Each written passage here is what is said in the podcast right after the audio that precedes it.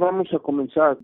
Padre nuestro que estás en el cielo, santificado y bendito sea tu nombre por siempre, Señor, Dios de Abraham, Isaac y Jacob y Dios nuestro. Nuevamente, Padre bendito, te damos las gracias, Señor, por este día de gozo que nos regalas en tu santa palabra. Te rogamos, pues, Señor, nos ayudes a poner por obra tus palabras en nuestras vidas para dar a nuestros semejantes. Te rogamos de favor, Señor, perdone nuestros pecados para ser dignos de estar en tu presencia. Y te rogamos, Padre amado, que en este estudio seas tú nuestro principal guía, sea nuestro sostén, Señor, y te rogamos si nos regalas entendimiento, sabiduría para poder entender y mejorar más tus mandamientos en nuestras vidas. Te rogamos bendiciones para todos nuestros hermanos cristianos en esta tu tierra, para nuestros amigos estudiantes. Te rogamos por la paz de tu pueblo Jerusalén y por la pronta venida de tu Hijo Jesucristo. Te rogamos por todos aquellos que tienen sed y hambre de tu justicia. Confiados en tu infinita misericordia, te lo rogamos en el bendito nombre de Jesús. Amén. Amén. Entonces estamos en lección 24 de nuestro libro Génesis y Éxodo. Es el objetivo describir la apostasía que surgió entre los israelitas cuando Moisés subió al monte Sinaí para recibir la ley y el modelo del tabernáculo. Vamos a Éxodo 24 del 12 al 18. Entonces el Señor dijo a Moisés, Sube a mí al monte y espera allí. Yo te daré las tablas de piedra con la ley y los mandamientos que he escrito para enseñarles. Se levantó Moisés y Josué, su ayudante, y Moisés subió al monte de Dios y dijo a los ancianos, espérenos aquí hasta que volvamos a ustedes. He aquí Aarón y Ur están con ustedes. El que tenga algún asunto, acuda a ellos. Entonces Moisés subió al monte y la nube cubrió al monte. La gloria del Señor posó sobre el monte Sinaí y la nube cubrió por seis días. Al séptimo día, él llamó a Moisés de dentro de la nube y la apariencia de la gloria del Señor en la cumbre del monte era como un fuego consumidor ante los ojos de los hijos de Israel. Moisés entró en la nube y subió al monte, y estuvo Moisés en el monte cuarenta días y cuarenta noches. Moisés permaneció en la cumbre del monte Sinaí por espacio de cuarenta días y cuarenta noches, dejando a su ayudante Josué a un nivel inferior que la montaña. Antes de subir al monte, Moisés había puesto a Aarón y a a cargo del pueblo. Pasaron varias semanas viendo que Moisés no regresaba, los israelitas comenzaron a preocuparse. ¿Qué le habría sucedido? ¿Se habría perdido en el camino? ¿Habría perecido de hambre? ¿Habría sido consumido por la presencia de Dios? Cerca de seis semanas habían transcurrido y el pueblo le parecía que no había esperanza alguna de ver a Moisés otra vez. Un gran cambio vino sobre el pueblo de Israel a medida que esperaba aparentemente en vano el regreso de su líder. Sin duda al principio estaban ansiosos de que regresara, pero al pasar el tiempo la ansiedad dio lugar a la impaciencia y finalmente a la idolatría descarada. Israel inflige el segundo mandamiento, Éxodo 32, 1, 6, al ver el pueblo que Moisés tardaba en descender del monte, ellos se congregaron ante Aarón y le dijeron, levántate, haz para nosotros dioses que vayan delante de nosotros, porque a este Moisés, el hombre que nos sacó de la tierra de Egipto, no sabemos qué le haya acontecido. Y Aarón le respondió, quiten los aretes de oro que están en las orejas de sus mujeres, de sus hijos y de sus hijas, y tráiganmelos. Entonces todos los del pueblo se quitaron los aretes de oro que tenían en sus orejas y los trajeron a Aarón. Él los recibió de sus manos e hizo un becerro de fundición moldeado a buril. Entonces dijeron, Israel, este es tu Dios que te sacó de la tierra de Egipto. Al ver esto, Aarón edificó un altar delante del becerro y pregonó diciendo, mañana habrá fiesta para el Señor. Al día siguiente madrugaron, ofrecieron holocausto y trajeron sacrificios de paz. Luego el pueblo se sentó a comer y a beber y se levantó para divertirse. Vamos a ir a Hechos 7, del 37 al 41.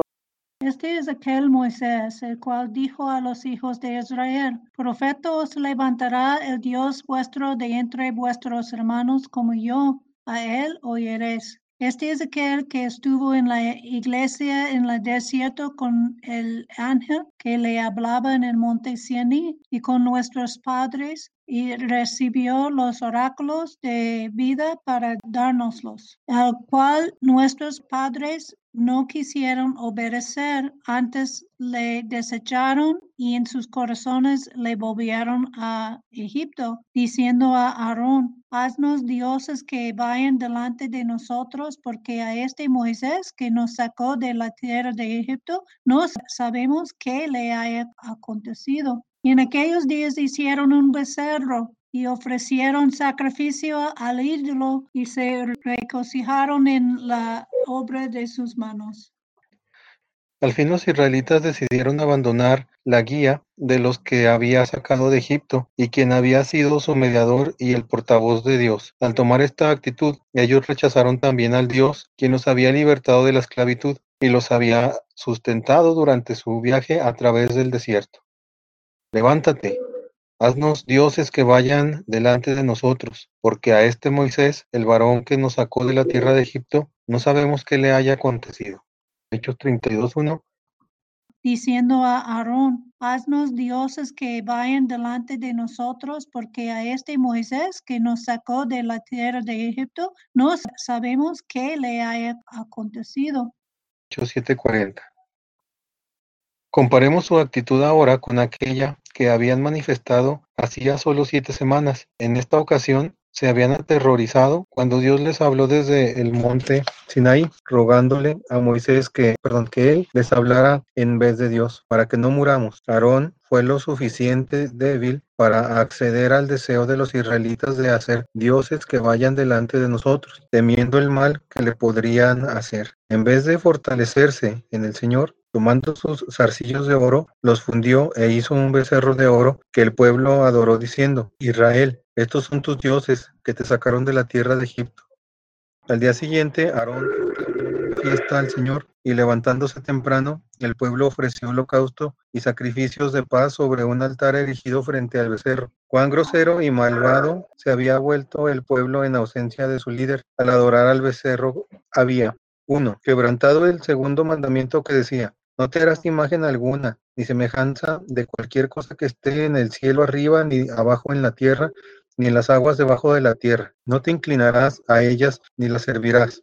2. Demostrado lo extremadamente débiles y pecaminosos que eran, adoptando las costumbres idólatras de Egipto al surgir la primera dificultad en el camino a la tierra de promisión es sorprendente cómo pues Aarón era cercano a, Moisés porque pues él fue el que quien acompañó en todas las plagas que recibió Egipto delante de, de Dios. Entonces si él había visto y había acompañado a Aarón que se cumplían las palabras de Jehová mediante ellos, pues él en vez de confiar y de fortalecerse en Dios para poder eh, tomar el liderazgo y guiar al pueblo, pues él se sintió un poco asustado y terminó cediendo a los deseos de los israelitas que querían hacerse un Dios. En este caso, finalmente transgredió o, transigió sobre lo que él, ya había conocido y finalmente por el miedo que tuvo de lo que le pudiera pasar o, o le hicieran los israelitas, por eso actuó de esta manera.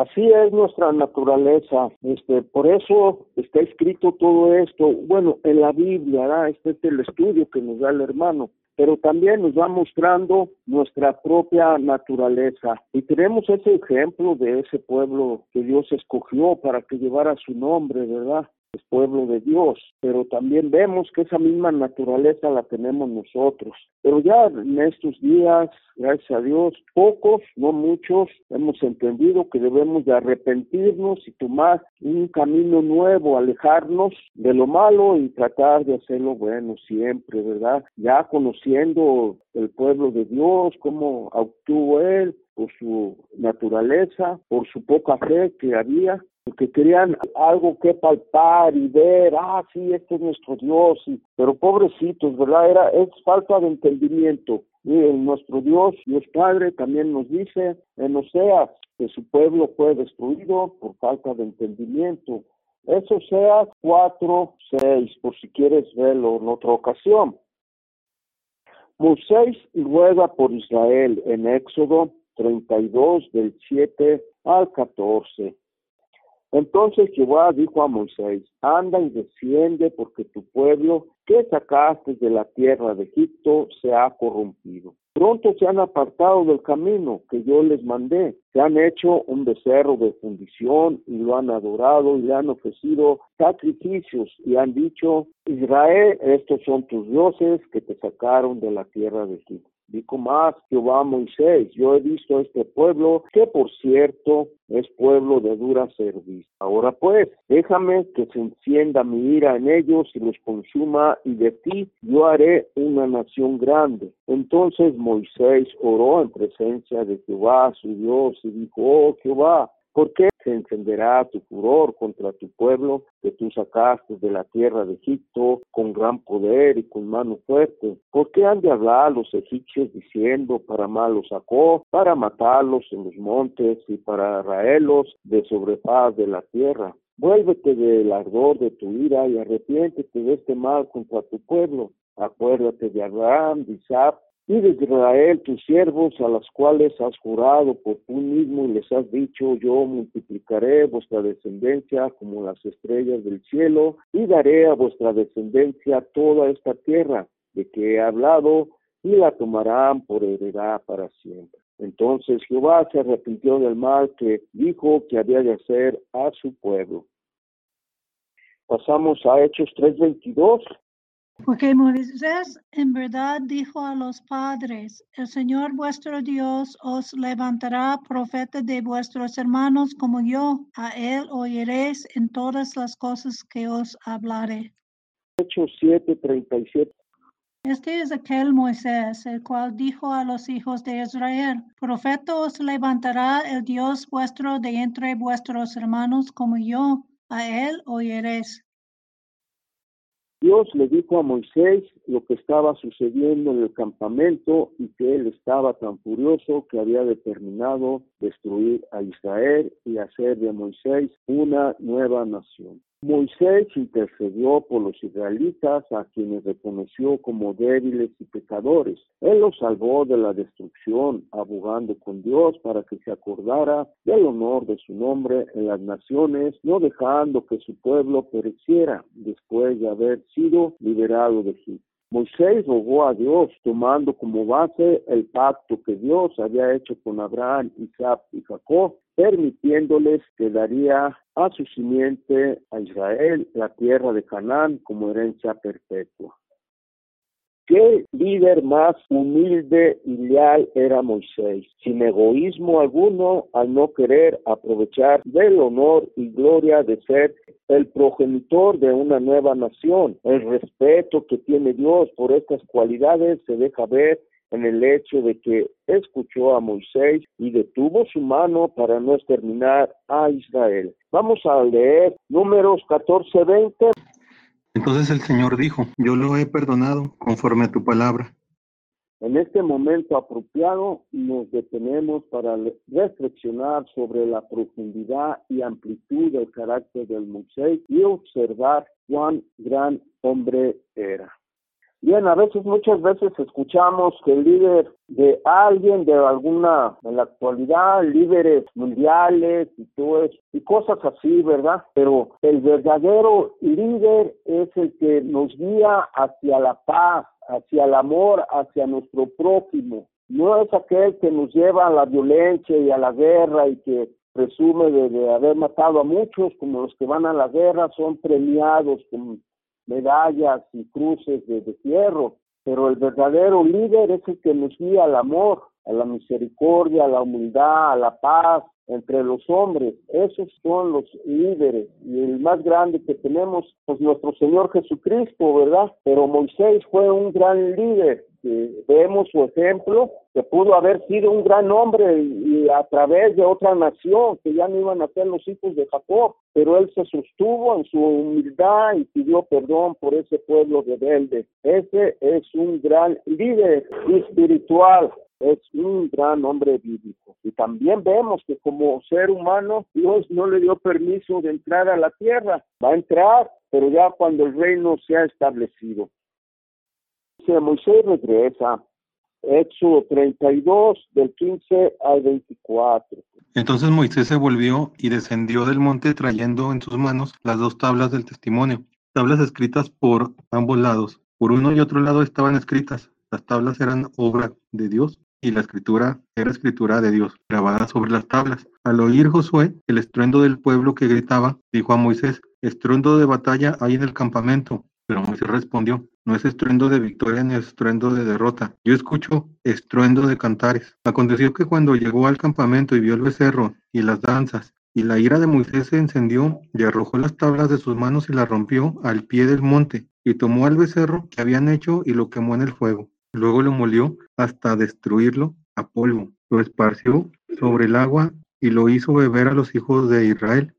Y Moisés dijo a Aarón, ¿qué te ha hecho este pueblo para que hayas traído sobre él un pecado tan grande? Y Aarón respondió, no se encienda la ira de mi Señor, no conoces al pueblo que es inclinado al mal. Ellos me dijeron, haz para nosotros dioses que vayan delante de nosotros, porque a este Moisés, el hombre que lo sacó de la tierra de Egipto, no sabemos qué le haya acontecido. Y yo les respondí, los que tengan oro, que se lo quiten. Ellos me lo dieron y lo arrojé al fuego y salió este becerro. Moisés descendió de la montaña llevando consigo las dos tablas de piedra sobre las cuales el dedo mismo de Dios había escrito la ley. Él se reunió con Josué y a medida que se acercaban al campamento podían escuchar a la gente clamando al Dios que Aarón había hecho. Josué pensó que era sonido de guerra, pero Moisés sabía que no era así. Cuando Moisés vio hasta dónde había llegado el pecado de Israel, se enfureció tanto que rompió las tablas de la ley que Dios les había dado, volviéndose contra el becerro de oro, y hizo que lo quemaran con fuego y que lo reducieran a polvo. Enseguida mezcló el polvo con agua, obligó a los israelitas que bebieran la causa de su pecado. Moisés culpó a Aarón por extraviar a la gente. Aarón, a su vez, lamentablemente echó la culpa sobre el pueblo. Cuán indigno aparece Aarón con sus pobres excusas comparando con la justa cólera de Moisés. Aarón trató de echar la culpa a otros, a la gente que le había pedido que hiciera un dioses que vayan delante de nosotros.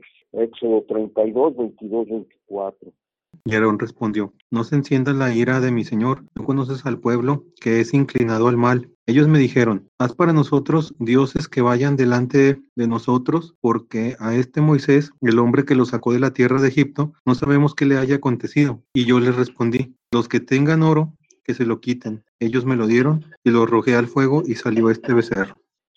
Esto es muy típico de la naturaleza humana cuando trata de evitar una responsabilidad culpando a las demás personas o a las circunstancias en las cuales se encuentra. Pero tanto Moisés como Dios sabían dónde yacía la responsabilidad.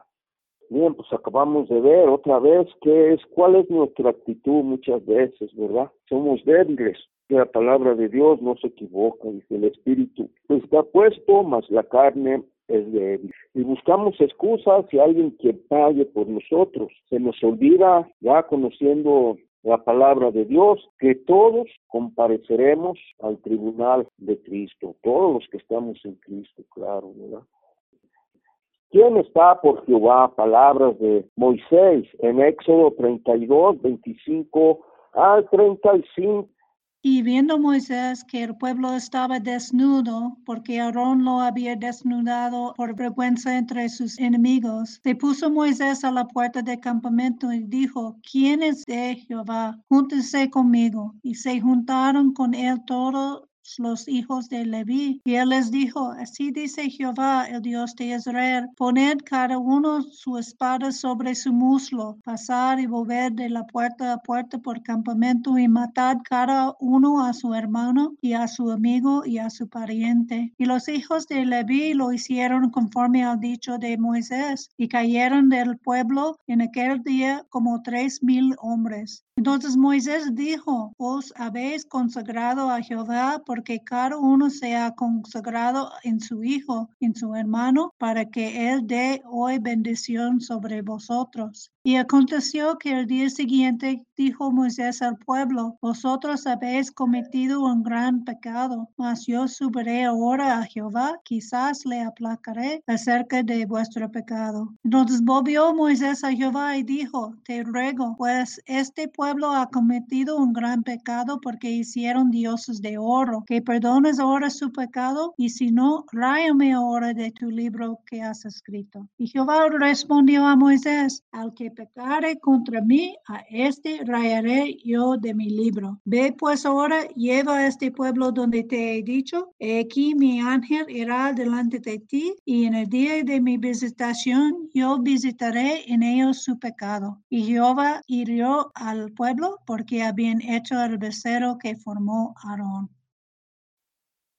Moisés hizo un llamado a aquellos que estaban dispuestos a estar del lado del Señor, al que se a él su propia tribu. De Levi lo hizo y con la espada en la mano pasaron en medio de las tribus de Israel, infligiendo el castigo de muerte a unas tres mil personas. Sin embargo, la ira de Dios aún no se apaciguaba, ya que el pecado de Israel fue muy grave. Fue solo mediante las constantes ruegos de Moisés que Dios finalmente perdonó al pueblo y prometió que mandaría el ángel de su presencia para guiarlos a su heredad. Moisés propuso que su propio nombre fuera borrado del libro de la vida de Dios para lograr este fin pero Dios rechazó su ofrecimiento. A Moisés se le dijo que subiera al monte otra vez, con dos nuevas tablas sobre las cuales Dios escribiría los diez mandamientos como antes lo había hecho.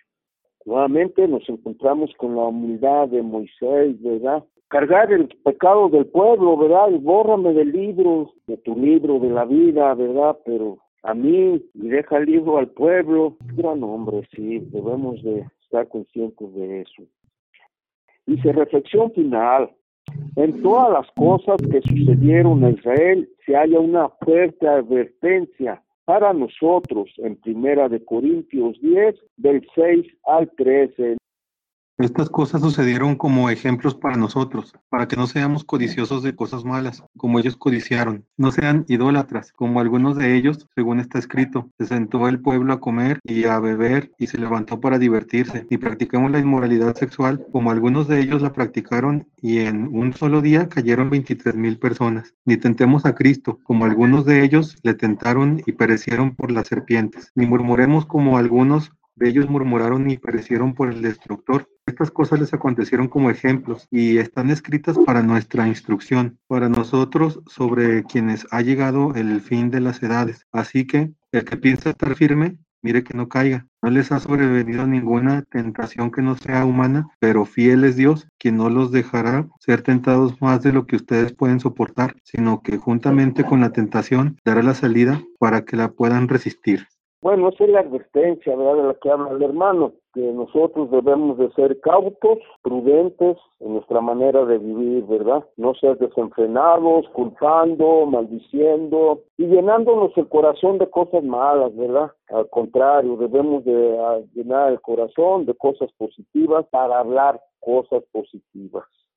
Muy bien, se exigió a Moisés que se apartara del pueblo israelita, pero por un tiempo y ascendiera al monte Sinaí. El Señor Jesucristo ascendió al cielo, donde Él intercede por aquellos que se acercan a Dios por medio de Él. Existe el peligro de que nosotros seamos como los israelitas y que nos desesperemos por la ausencia del Señor. Vamos a leer Mateo 24, 42 al 51 y Marcos 13, 28 al 37.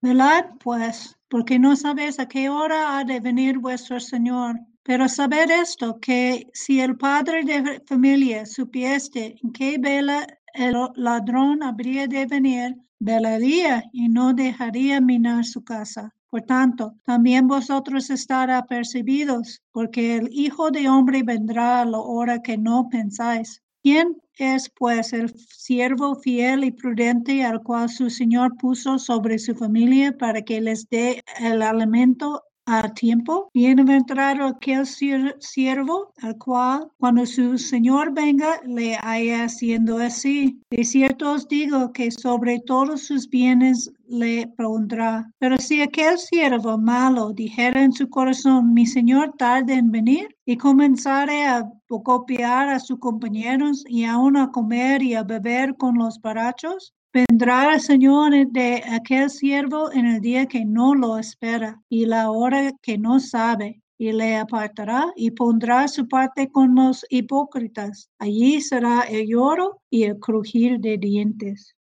Es para, los que no obedecen, ¿verdad? Que no conocen, pues, si conocen y se van, se apartan, pues sí, no van a entrar al reino de Dios. Vamos a ir a Marcos 13, del 28 al 37. De la higuera aprended la parábola. Cuando ya su rama está tierna y brotan las hojas, sabéis que el verano está cerca. Así también vosotros, cuando veáis que suceden estas cosas, conoced que está cerca a las puertas. De cierto os digo, que no pasará esta generación hasta que todo esto acontezca. El cielo y la tierra pasarán, pero mis palabras no pasarán. Pero de aquel día y de la hora nadie sabe, ni aun los ángeles que están en el cielo, ni el Hijo, sino el Padre. Mirad, velad y orad, porque no sabéis ¿Cuándo será el tiempo? Es como el hombre que yéndose lejos dejó su casa y dio autoridad a sus siervos y a cada uno su obra, y al portero mandó a que velase. Velad pues, porque no sabéis cuándo vendrá el Señor de la casa, si al anochecer o a la medianoche, o al canto del gallo o a la mañana, para que cuando venga de repente no os halle durmiendo. Y lo que a vosotros digo, a todos lo digo, velad a todos nos dice, eso nos toca también a nosotros, a todos nos dice, ¿verdad? Pues para que cuando llegue la hora estemos atentos, ¿verdad? Nosotros podríamos llegar a dudar de que Cristo venga nuevamente a la tierra, como los israelitas dudaron en el, del regreso de Moisés. Podríamos entregarnos a la idolatría, al placer, como ellos lo hicieron. Entonces, en vez de ser aprobados y bendecidos por el Señor, recibiríamos solo ira y condenación. Debemos de mantener viva nuestra fe haciendo la voluntad de nuestro Maestro hasta que Él venga, siempre velando. Muy bien, entonces vamos a hacer el cuestionario. Punto número uno. ¿Por cuánto tiempo estuvo Moisés en el monte Sinaí? Por 40 días y 40 noches. ¿A cargo de quiénes dejó Moisés al pueblo de Israel? Aarón y Punto tres. ¿Qué querían hacer los israelitas? Querían que se les hiciera dioses que fueran delante de ellos porque empezaron a desesperarse y pensaron que a Moisés le había pasado algo. Otros dioses que irían adelante de ellos, ¿verdad? Punto cuatro, ¿cuál mandamiento estaban quebrantando? La segunda. Punto cinco, Israel había hecho con Dios un pacto de obediencia, según en Éxodo 24, 7. Haremos todas las cosas que Jehová ha dicho y obedeceremos. Punto 6. ¿Qué quiso hacer Dios con el pueblo? Quiso destruirlos. Punto 7. ¿Quién intercedió por ellos? Intercedió Moisés por ellos para pedir perdón a, Dios, ya que Dios los quería destruir y quería fundar un nuevo pueblo sobre Moisés, pero no pasó esto debido a la intercesión que hizo Moisés por los israelitas. ¿No crees que ese era una prueba de Dios? Porque Dios sabe todo, pues, ¿verdad? Entonces, cuando vimos cosas así, es una prueba para la persona, para que ellos puedan como manifestar sus características, ¿verdad? Y conocer sí mismo, ¿verdad? Entonces, Dios obviamente no iba a destruir por las promesas que él hizo, pues, ¿verdad? Pero sabiéndolo, era una prueba para ver por Moisés mostrar las características correctas, ¿verdad? Como lo mismo con Abraham cuando iba a matar a su hijo, pues es, era una prueba por Abraham, para la persona misma conocer más de sí mismos, porque Dios ya sabe todo. Entonces es Dios actuando para que nosotros podamos actualizar a nivel de fe y comportamiento de que debemos mostrar, pues. Punto 8. En Éxodo 32, 12 y 13, Moisés da dos razones por las que Dios no debía destruir al pueblo. ¿Cuáles son? Versículo 12. ¿Por qué han de hablar los egipcios diciendo para mal los sacó, para matarlos en los montes y para raerlos sobre la faz de la tierra? Vuélvete de su ardor, de su ira y arrepentirse de este mal contra su pueblo. Entonces, para que sea buen testimonio ante las naciones, ¿verdad?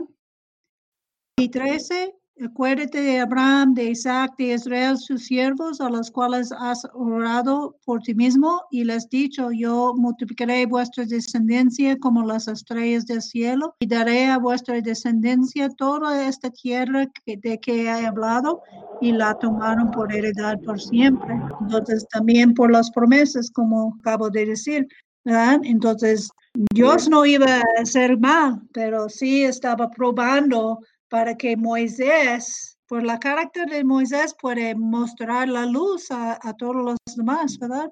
Y a nosotros también. Punto nueve. ¿Qué hizo Moisés con las tablas? Las quebró al pie del monte. Punto diez. Aceptó Aarón su responsabilidad por el pecado del pueblo.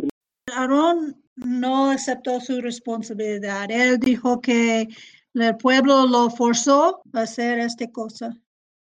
Punto 11. Deuteronomio 9 habla del pecado de Israel con el becerro, becerro de oro en los versículos 6, 7, 13, 24 y 27. Vamos a ir a Deuteronomio 9. Por tanto, sabe que no es por tu justicia que Jehová tu Dios te da esta buena tierra para tomarla, porque Pueblo duro de servir eres tú, acuérdate. No olvides que has provocado la ira de Jehová tu Dios en el desierto, desde el día que saliste de la tierra de Egipto hasta que entrasteis en este lugar. Habéis sido rebelde a Jehová. Ahora 13. Y me habló Jehová diciendo, he observado a ese pueblo, y he aquí que es pueblo duro de servir. 24 y 27. Rebeldes habéis sido a Jehová desde el día que yo os conozco. Acuérdate de tus siervos Abraham, Isaac y Jacob. No mires la dureza de este pueblo, ni a su impiedad, ni a su pecado. Gracias. Entonces tenemos una pregunta aquí. Dice, ¿cómo califica el carácter del pueblo después de lo que has leído? Como un pueblo rebelde que es duro para entender y los mandamientos y hacer la voluntad de Dios. Punto 12. ¿Cuál tribu se unió con Moisés para castigar a Israel? El tribu de Leví. Punto 13. Vamos a Salmo 78, 56.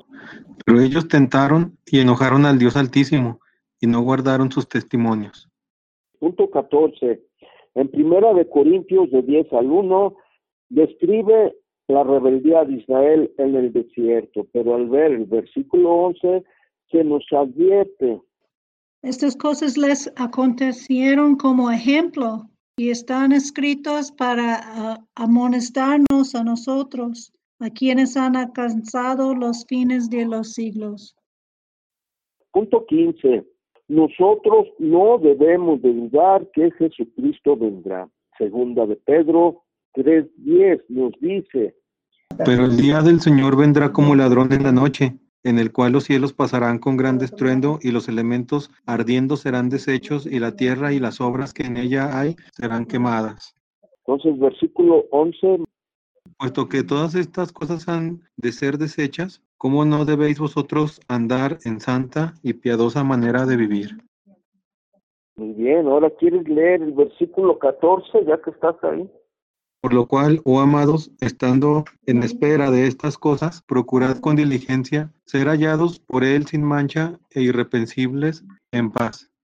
Muy bien, irreprensibles en paz y estar siempre bajo la voluntad de nuestro Señor, ¿verdad? Llevando la paz a todos nuestros semejantes.